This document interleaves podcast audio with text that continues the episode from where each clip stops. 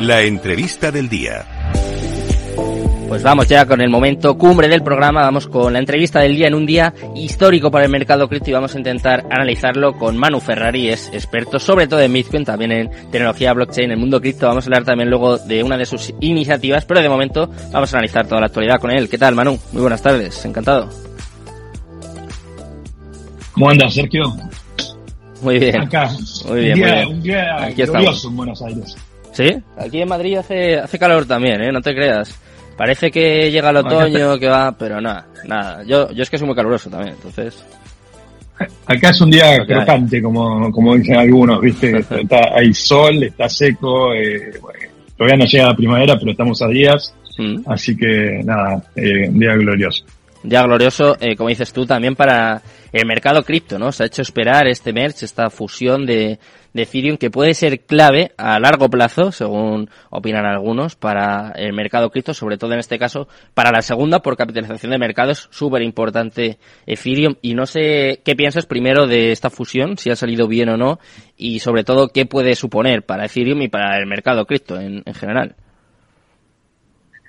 Bueno, lo, lo que se ve es que, que funcionó bien, lo cual es, es un, un logro inmenso para todo el equipo, entiendo, es un equipo técnico inmenso que estuvo trabajando durante años para que es- esto suceda.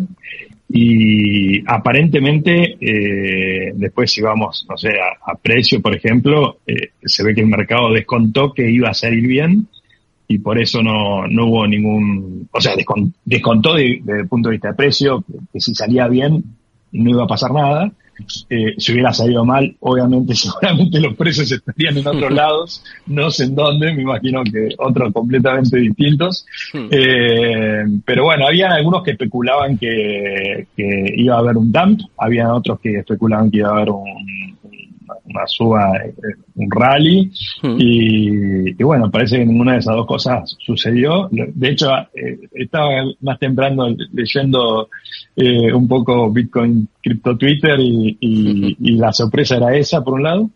Eh, y después, bueno, desde el punto de vista tecnológico, entiendo que este es un, un primer paso de varios pasos para, para varios cambios que, que, que tiene previsto hacer Ethereum para poder solucionar eh, el, el problema de, de fondo que tiene, Hmm. que, que es la escalabilidad, ¿no? O sea, con esto solucionan un tema de, de- de, bueno, ca- cambio de mecanismo de consenso, van a, a, a Proof of Stake, pero las transacciones, hasta donde tengo entendido, cuestan exactamente lo mismo Hmm. y el limitante de cantidad de, de TPS de transacciones por segundo sigue exactamente igual.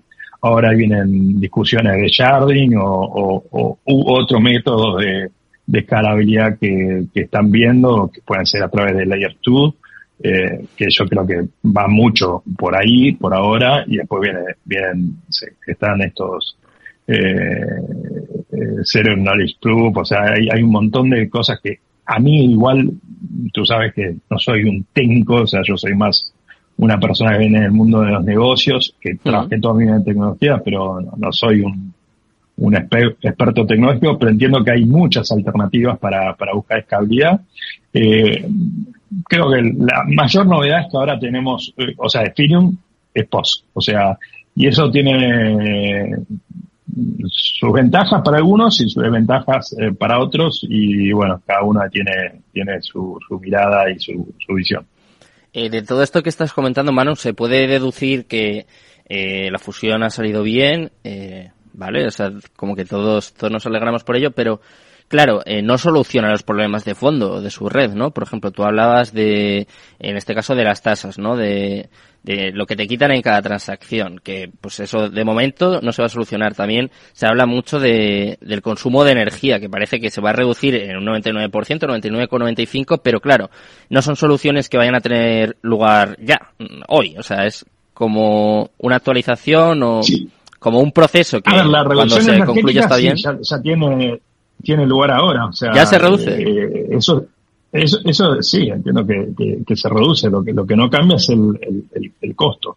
Hmm. Eh, porque las transacciones siguen, entiendo que siguen costando lo mismo. La verdad que no me fijé el, el, el gas price de Ethereum en, estos, en estas últimas horas. Hmm. Pero, a ver, a- hablo ahí de haber leído a, a Vitalik. O sea, donde él mismo decía que, que esto no resuelve, que eso vienen otros cambios, ahora no, tengo los nombres de vuelta. Tampoco soy, tú sabes, no soy un experto de Ethereum, eh, pero, pero entiendo que los costos de, de ejecutar transacciones eh, no, no cambian en el corto.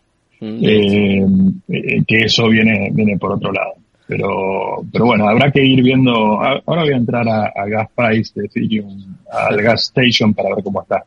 Eh, hablabas, de, hablabas del fundador de Ethereum, de Vitaly Buterin, que ha dicho, obviamente, claro, está entusiasmado, ha dado las gracias a, a, todos los que han participado en este proceso y ha dicho que va a reducir el consumo de electricidad mundial un 0,2%, ¿eh? Un dato a tener en cuenta, desde luego necesario también.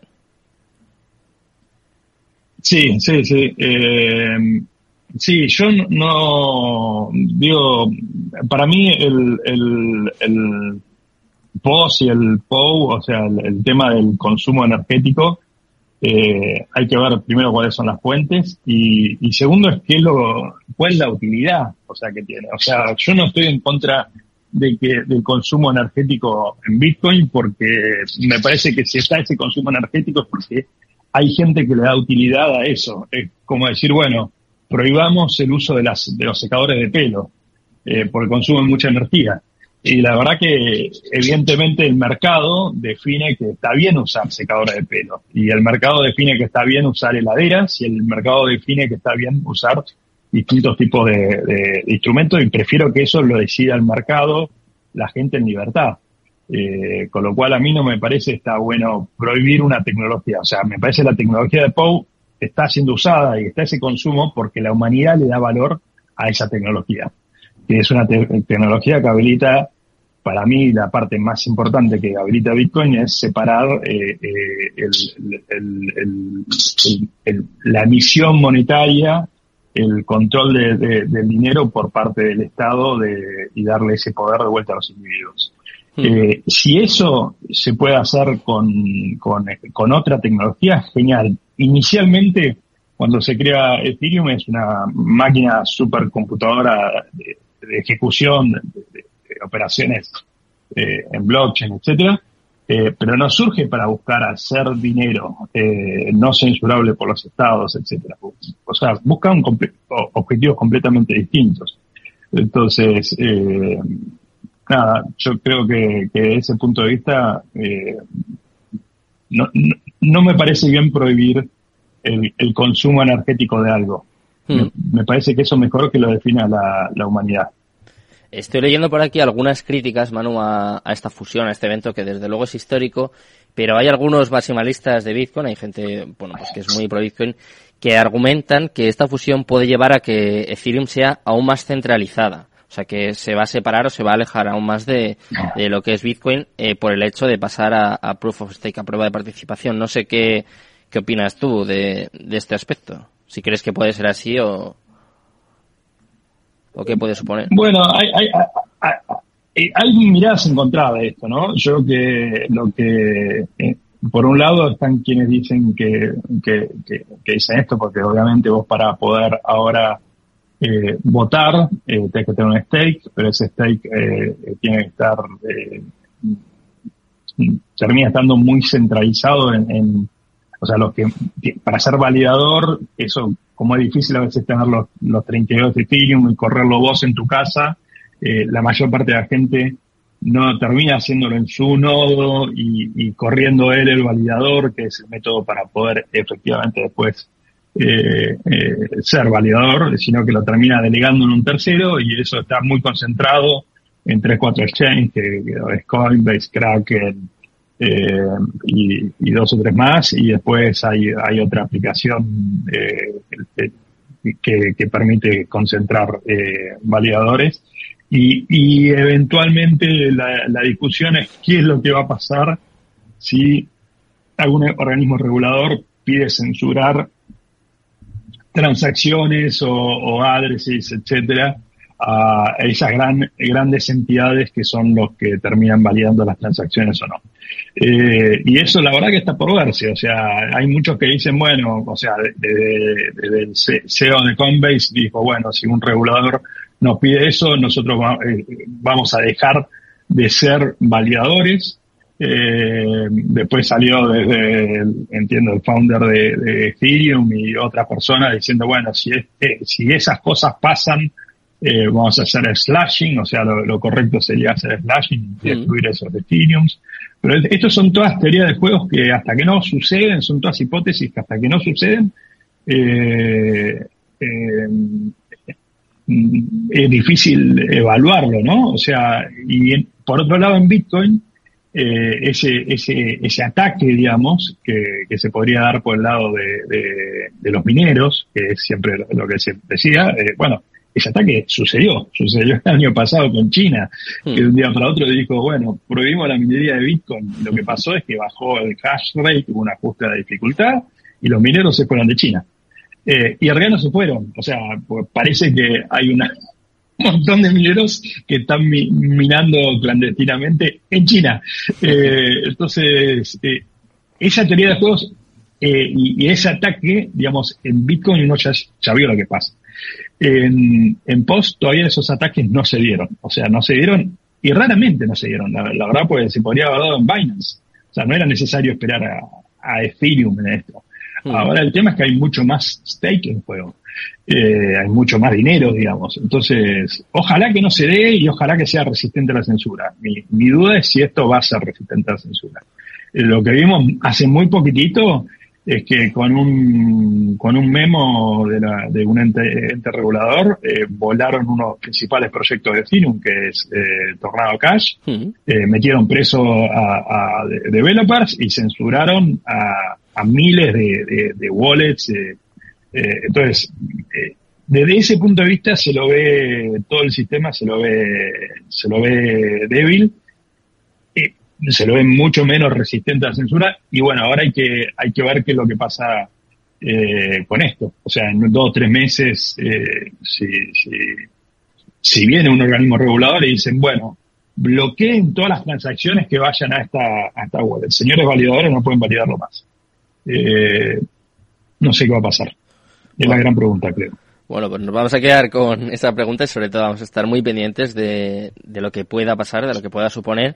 Pero eh, te hablaba antes, te preguntaba sobre la descentralización, en este caso la centralización de Ethereum. Y si te parece, vamos a hablar de tu iniciativa también, de decentralize.org. Eh, cuéntanos un poquito en, en qué consiste, cómo surgió esta idea.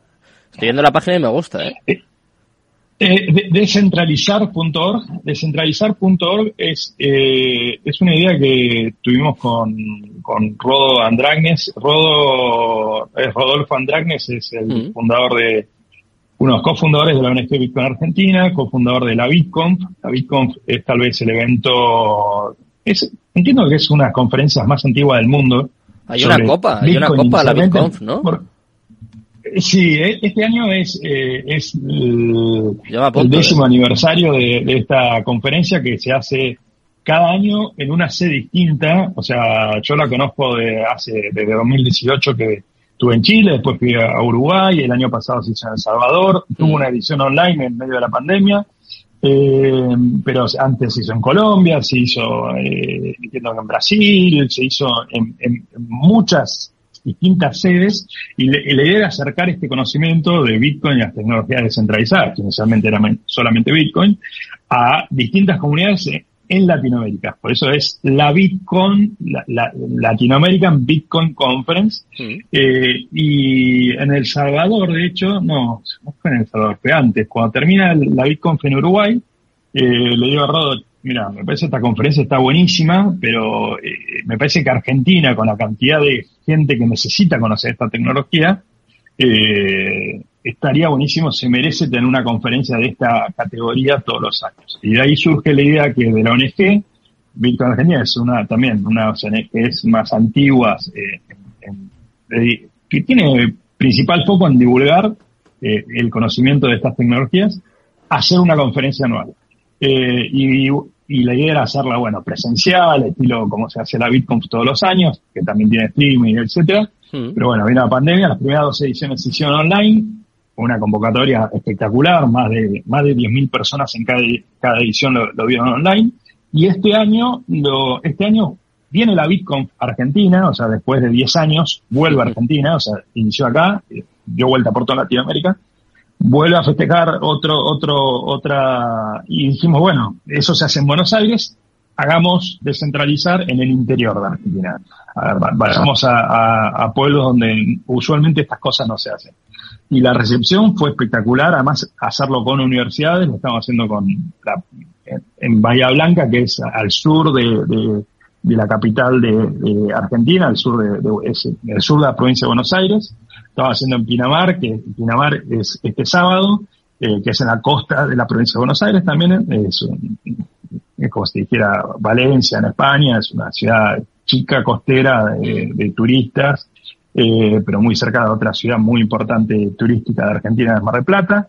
Eh, y después en el norte lo hacemos en, en otra ciudad que se llama Corrientes. Y el objetivo es, en un día, la gente que no sabe nada de estas tecnologías que ayudan a la descentralización de, de, del dinero y de las finanzas en general, eh, que puedan ir desde el, desde el nada hasta, eh, vemos, vemos, temas bien avanzados como finanzas descentralizadas. O sea, desde entender qué es el dinero, que lo, lo que primero uno tiene que entender o se quiere acercar a Bitcoin o a estas tecnologías, a después, bueno, entender qué es Bitcoin, aprender, porque hay talleres sobre qué se usa y cómo, bajarte tu primera billetera y cómo poder recibir unos, unos primeros satoshis, hasta después hacer eh, qué son las finanzas descentralizadas y cómo se pueden hacer finanzas descentralizadas. Así que es un día súper intensivo y terminamos con, con una mitad y actividades. Y, y, nada, y la idea es esto, llevarlo a distintas ciudades de Argentina. Y ojalá, nada, yo vi que en España, por ejemplo, se hacen también este tipo de conferencias. Participé en una hace poco en Mallorca, que fue espectacular. Pero la idea esta puntualmente es a, a gente newbie, ¿no? A gente que no conoce nada.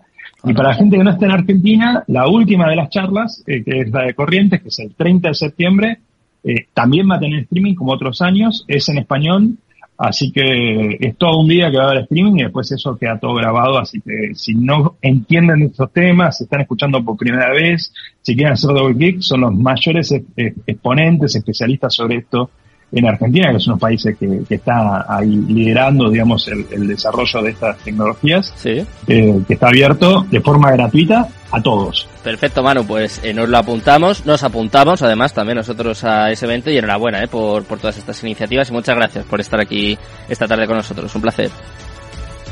Muchísimas gracias, Sergio. Hasta luego. Dejamos ya con Mercado Abierto, con Rocío Arbiza y todo su equipo. Muchas gracias a Juan de por estar aquí al otro lado y mañana volvemos con más. Eso sí, Cripto Capital Tudemón.